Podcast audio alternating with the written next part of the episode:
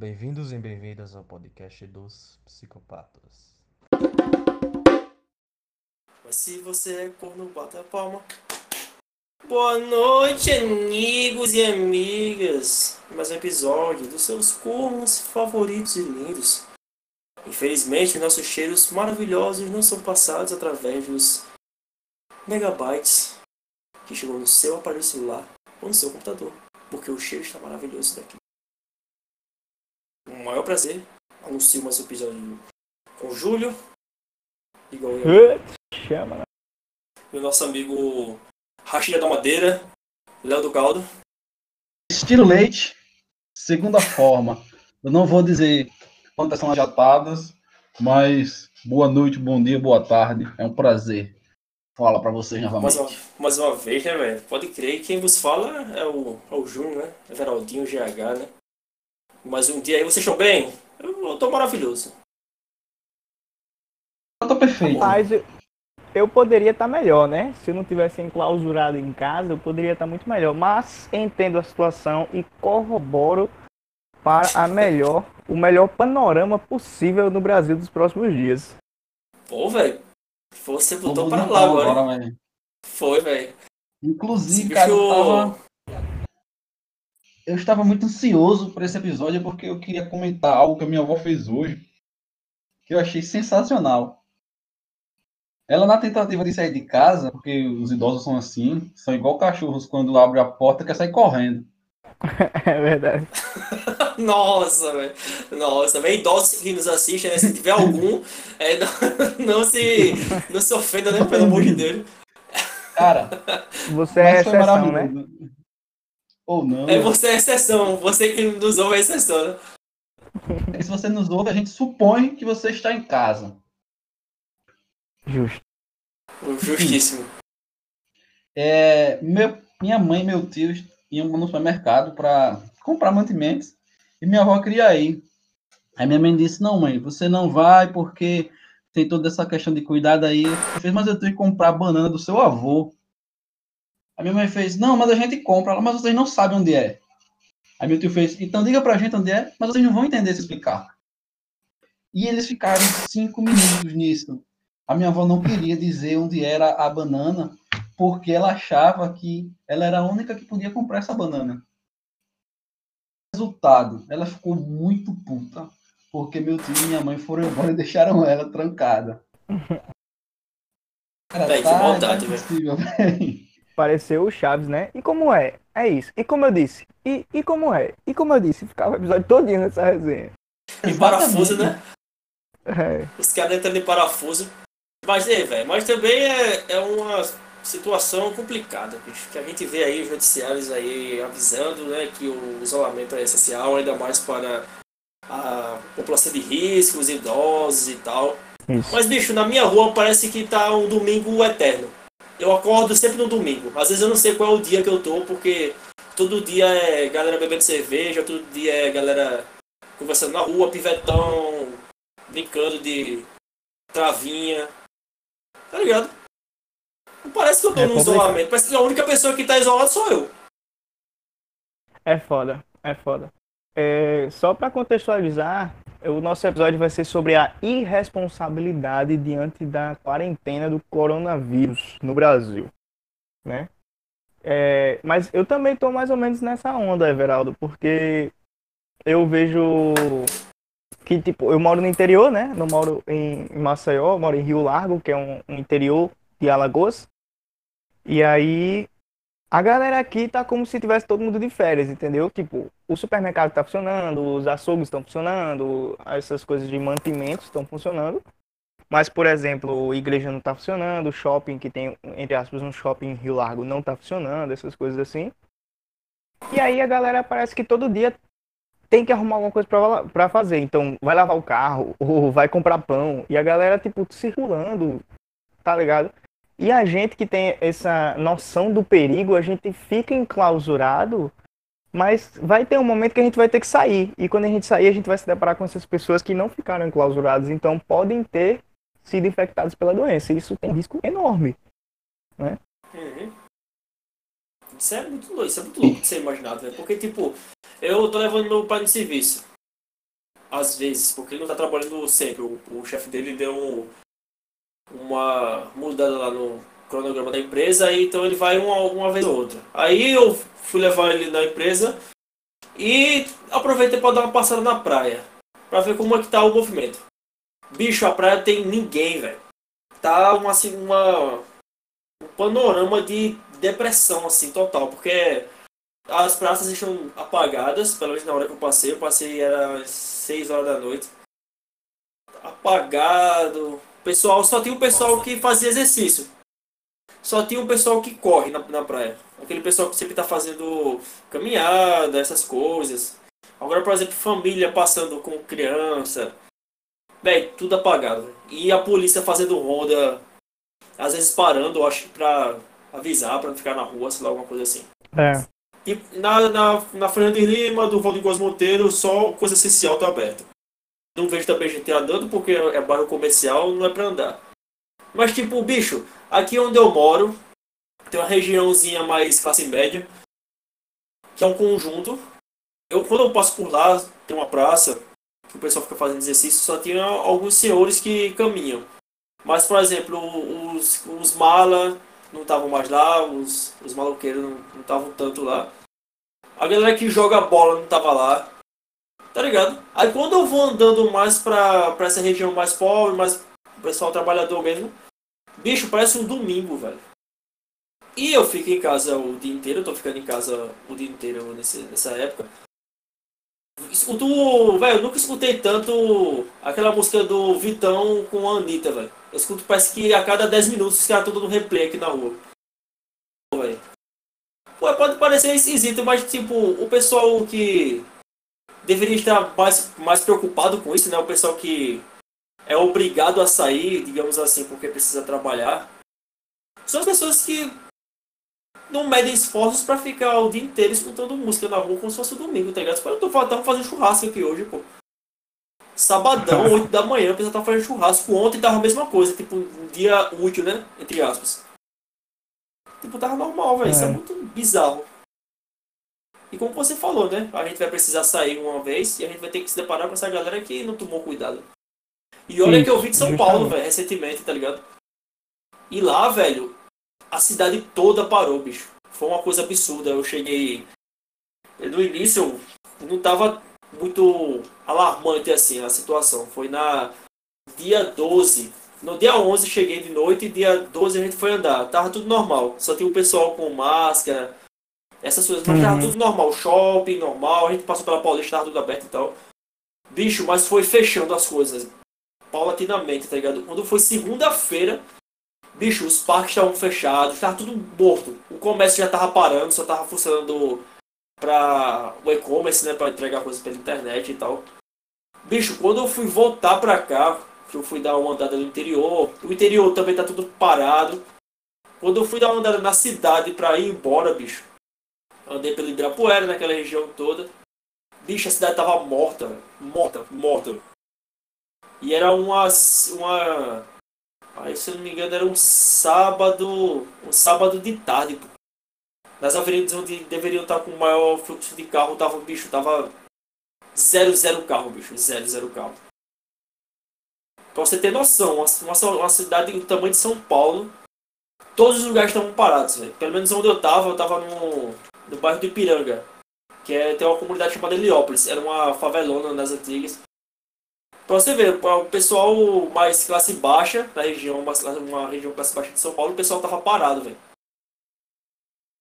Paradaço. E as pessoas que estavam na rua estavam de máscara, estavam de, de daquela tipo de luva de padeiro, que é um plástico. Uma luva de plástico assim, é descartável. Sim, Os- andando na rua, tá ligado? Eu, poxa, aí quando eu vim pra cá, minha rua parecia, tava tudo normal. Eu, poxa, velho, que é bizarro. outra realidade, né? Eu acho que assim, é outra realidade também porque hoje nós temos mais de mil casos em São Paulo, inclusive a maioria das mortes é de São Paulo. Hoje, claro que você falou dia 12, a gente tá gravando no dia 28, mas em Alagoas a gente tem 12 casos. 12 casos, mas esses 12 casos eles se mostram preocupantes, porque, por exemplo, eu vi que teve um caso que foi de Porto Real do Colégio, que é um, um município que é em Alagoas, mas é um interiorzaço, eu nem sei onde é, E eu moro em Rio Largo, que é a 20 km de Maceió. E eu vi muita gente dizendo aqui em Rio Largo, ah, mas isso não chega em Rio Largo não, isso não chega em Rio Largo não. E chegou em Porto Real do Colégio, entendeu? Então, isso só quer, só, só quer dizer que todo mundo está suscetível a isso. É como é um vírus, é como um germe que você vai, se eu tá, tiver com ele na ponta dos meus dedos e tocar no seu ombro, você tá com ele também. É como aquela brincadeira do pega-pega. E a gente vai passando sem saber. E eu posso ser um assintomático e sem saber, entendeu? Só você ver lá na frente se alguém, se eu tiver os sintomas ou se alguém tiver, alguém próximo a mim. Isso se torna muito complicado, pô. E até porque a gente tem escassez de testes e tudo isso. E é uma situação que me deixa angustiado, porque eu me esforço bastante e tem gente bem próxima assim que eu vejo que para eles não faz diferença. Para eles, ou melhor, não é que não faz diferença, a diferença é positiva, porque eles estão de férias. Porque todo dia é domingo. Justo. Justamente. Pegando um Isso pouco sobre essa parada de ser assintomático, você mesmo, Júlio, até, até postou no story do Instagram uma parada que eu achei muito massa, que foi aquela tirinha do, do Robin e do Batman, quando o Robin disse que ele é jovem, não vai ter problema, e o Batman fica puto com ele e diz que ele vai matar o Alfred. E a gente tem que pegar Isso, essa questão, é. porque é isso, a, a gente pode ser assintomático, mas aí a gente entra em contato com nossos avós, nossos pais que podem estar no grupo de risco, e a gente acaba passando para eles sem a gente saber. Aí a gente é assintomático, mas eles, que são grupo de risco, têm uma grande chance até de falecer. Então, é, Justo, é extremamente justamente. importante manter o isolamento por conta disso. Não é nem por conta da gente, mas sim mais por conta deles. E- Mas aqui onde eu moro, É, cara, do exercício de empatia, jeito. né? Aqui onde eu moro, eu saí para comprar ovo hoje, a galera tava na rua, lá, amontoada, bebendo, como se fosse um domingo. Tipo, eu acho que varia muito realmente dessa parte de, de, de região, porque às vezes é ignorância, ou então ele acha que não, nunca vai acontecer comigo. É coisa da televisão. Aí você acaba se descuidando e às vezes acaba chegando numa situação pior, que é o que a gente está tentando evitar. Até porque a gente está vendo aí a Itália. é, recentemente, o prefeito de Milão admitiu que foi um erro ser contra a quarentena e hoje eles estão com 4 mil mortos. Isso é muito. É. É, se não me engano, é a metade dos mortos da Itália, né? E já ultrapassou até a quantidade de mortos da China, que foi de onde veio é, esse vírus. Agora com os Estados Unidos, que está virando epicentro do vírus. É, eu Pô, vi e, isso também. e isso é que é loucura, né, velho? Tipo, aí você, como você falou, Porto Real do Colégio. Pra quem não tem noção, velho, Porto Real do Colégio é no Cafundó do Juda do Sertão de Alagoas. Tá ligado? É. Aí, aí tipo, Aí aí, você- aí, aí todo mundo pensa, ah, isso nunca vai acontecer comigo, tá ligado? Eu acho que é isso que todo mundo.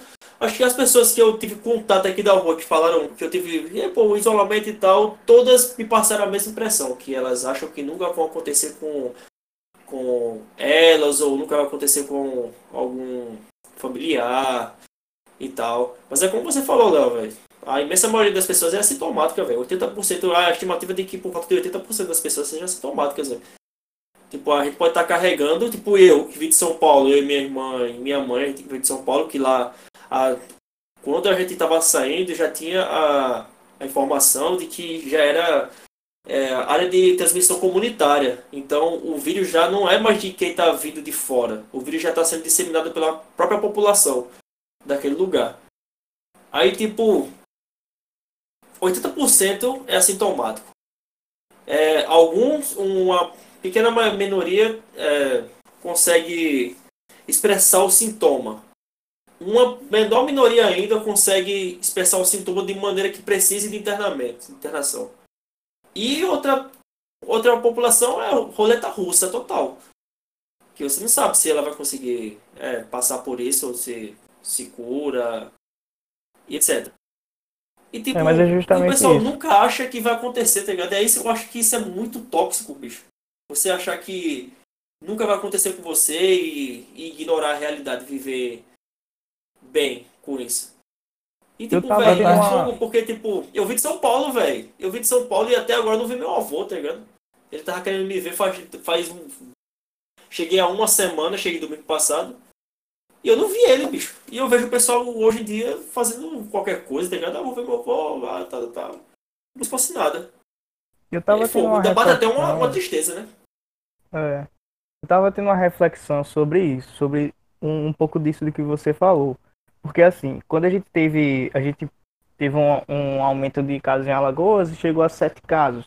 E aí quando chegou a sete casos, se não me engano, a gente passou dois ou três dias com esses número, esse número de sete casos de coronavírus em Alagoas. E aí o governador, ele tava postando live e tal, com seus secretários, dizendo que os casos eram de gente que vinha da Itália, que vinha de outros países e tal.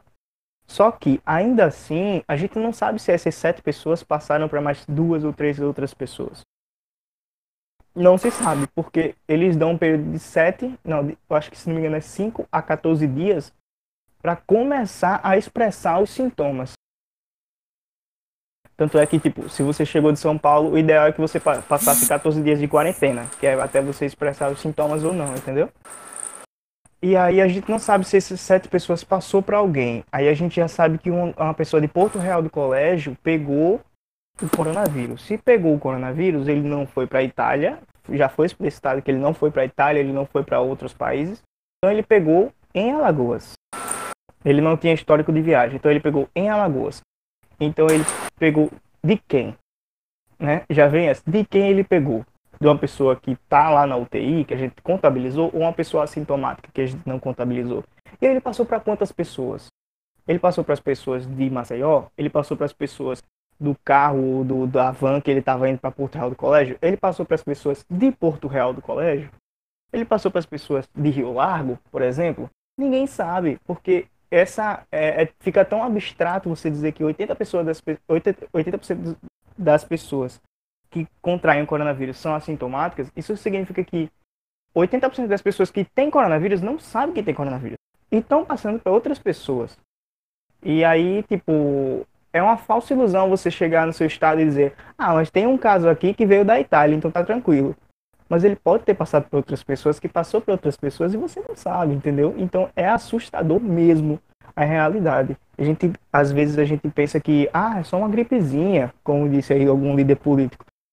É só uma gripezinha, é só isso vai passar rápido e tal, mas se a gente não cuidar, isso não vai passar rápido. E isso vai deixar uma cicatriz muito forte. Né?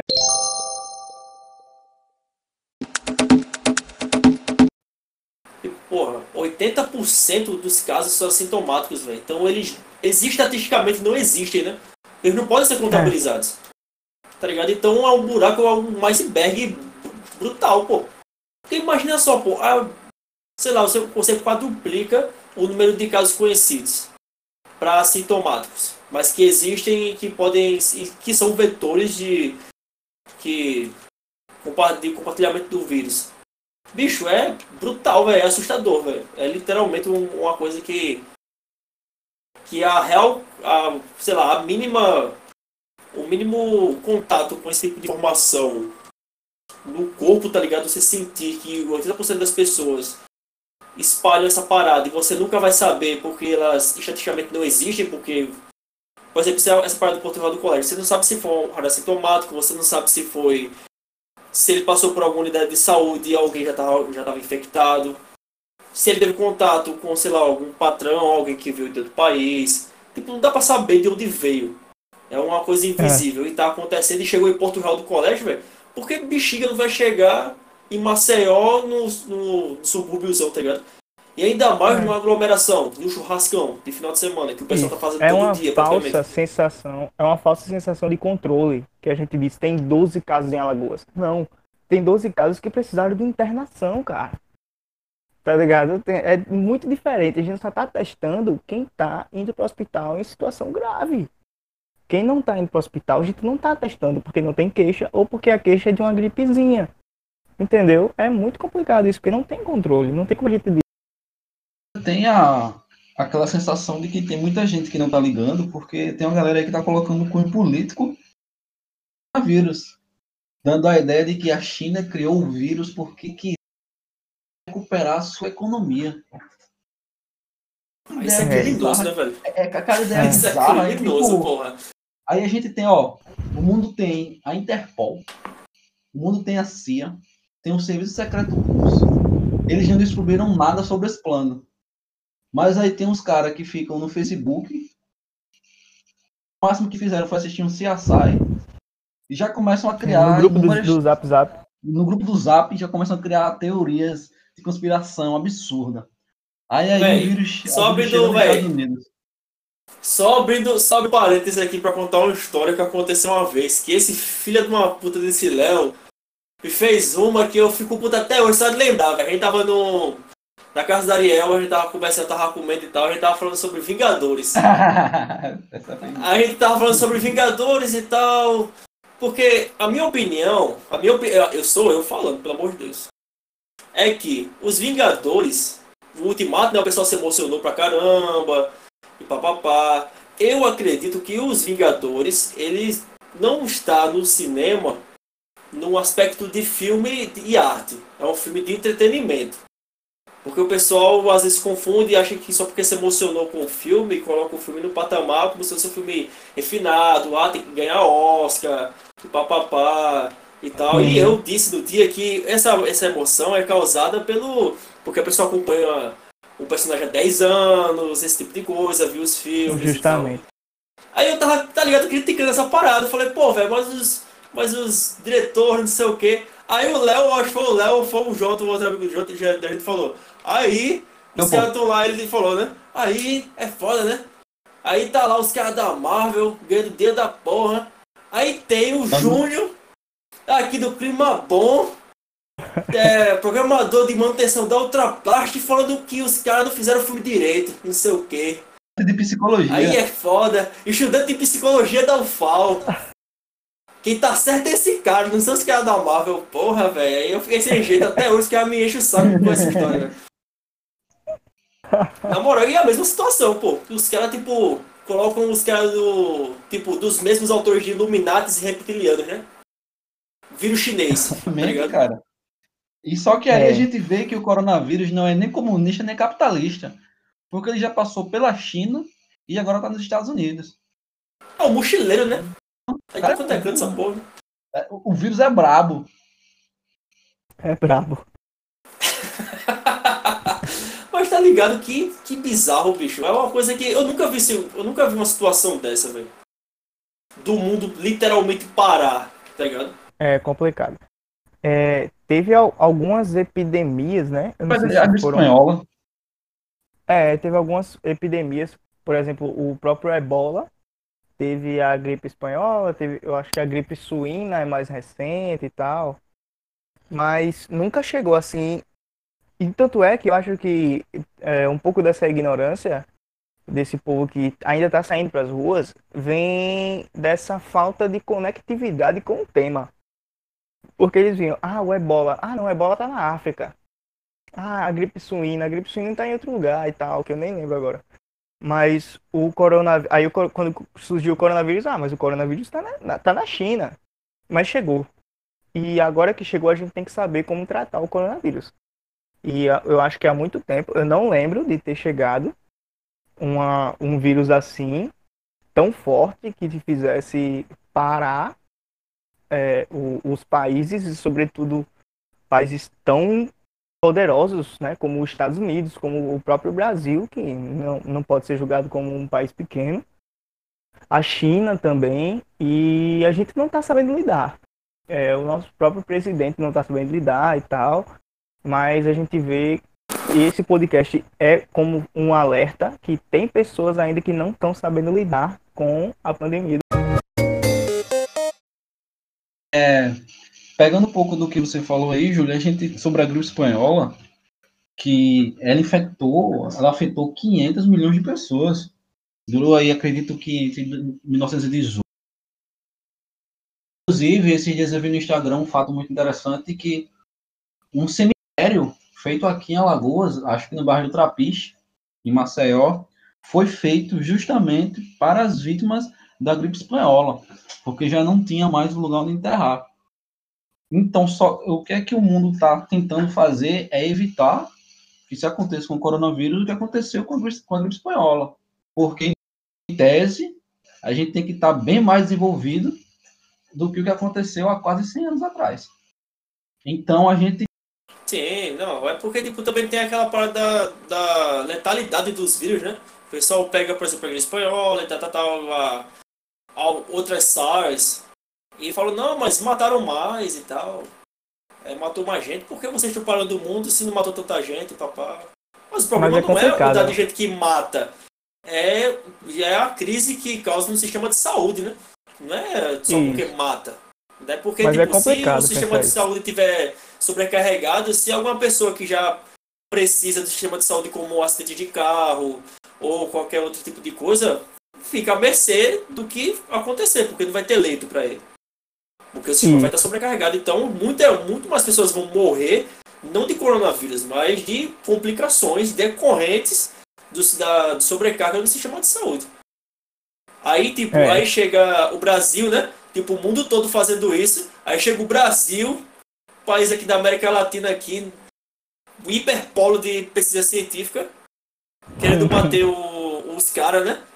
Os principais polos estão falando, não, velho, vamos parar o mundo aí porque o vírus não tá brincadeira e tal. Aí chega o presidente e fala, não, pô, a gente tem que. A gripe é foda.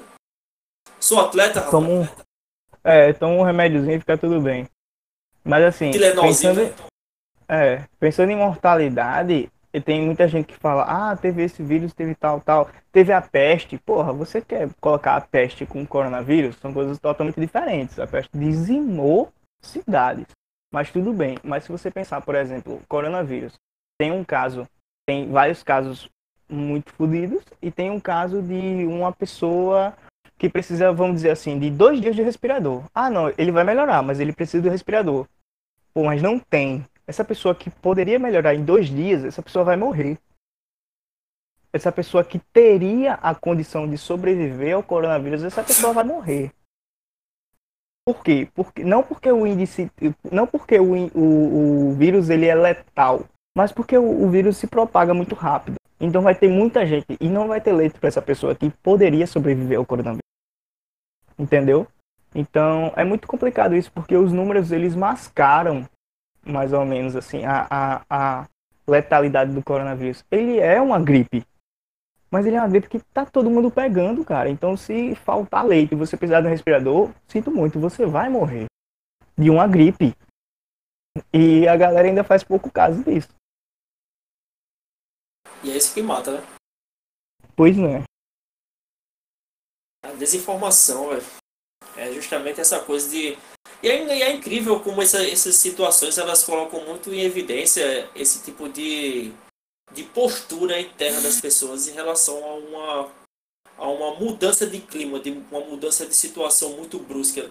Porque a imensa maioria das pessoas que vão sofrer com isso não são pessoas que, que necessariamente possuem problemas de saúde, esse tipo de coisa. Mas eu acredito que a imensa maioria das pessoas que vão sucumbir a essa tragédia são pessoas que não estão se preparando, não estão se isolando, não estão pensando como, como uma crise mesmo agora.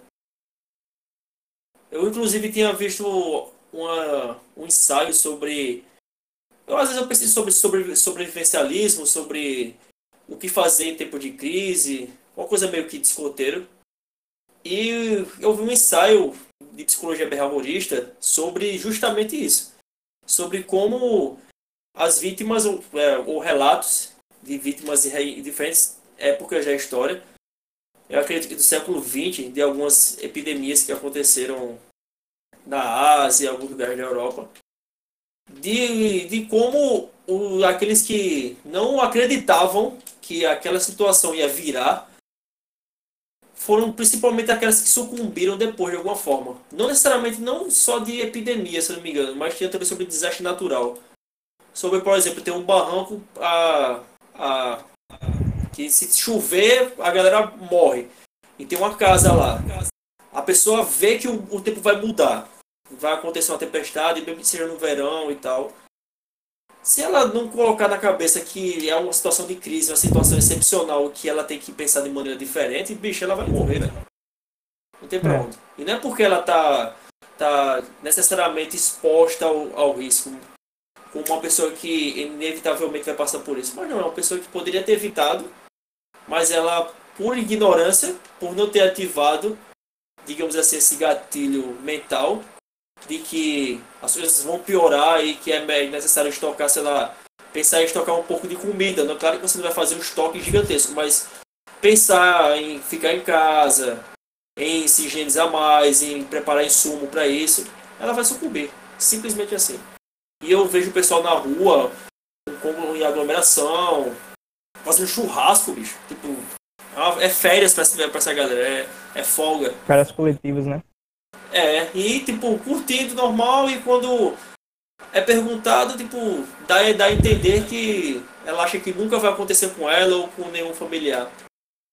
É tipo, é lamentável, bicho. E ainda mais num país como o nosso, que não tem um, uma infraestrutura para saúde muito boa, né?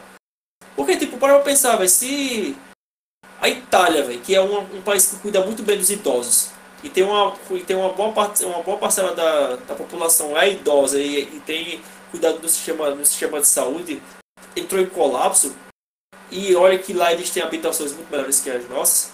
Imagina aqui com casas, às vezes pessoas que moram em casa em alguns lugares, casa de taipa, em outros favela, casa de lona, o pessoal de rua. Tá ligado? Pois é. É só você Como é que pensar que, a gente tem 200 milhões, mais de 200 milhões de pessoas vivendo no Brasil. A gente tem 40 mil leitos de UTI no Brasil, sendo eles públicos e privados.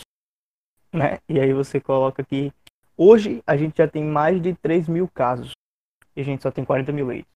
A gente tem outra, muitas outras doenças para cuidar em UTI, não só o coronavírus. E aí você, só com essa informação, você já tem uma ideia do caos que você precisa tentar evitar, né, no nosso país. A não ser que essa galera queira que aqui vire o The Last of Us, né? Justamente, justamente. Esse tipo de coisa, né? E ninguém quer isso, né? Pelo amor de Deus. Mas é isso aí. Léo, tem mais alguma coisa para falar sobre a, a irresponsabilidade sobre o coronavírus nesses tempos de quarentena?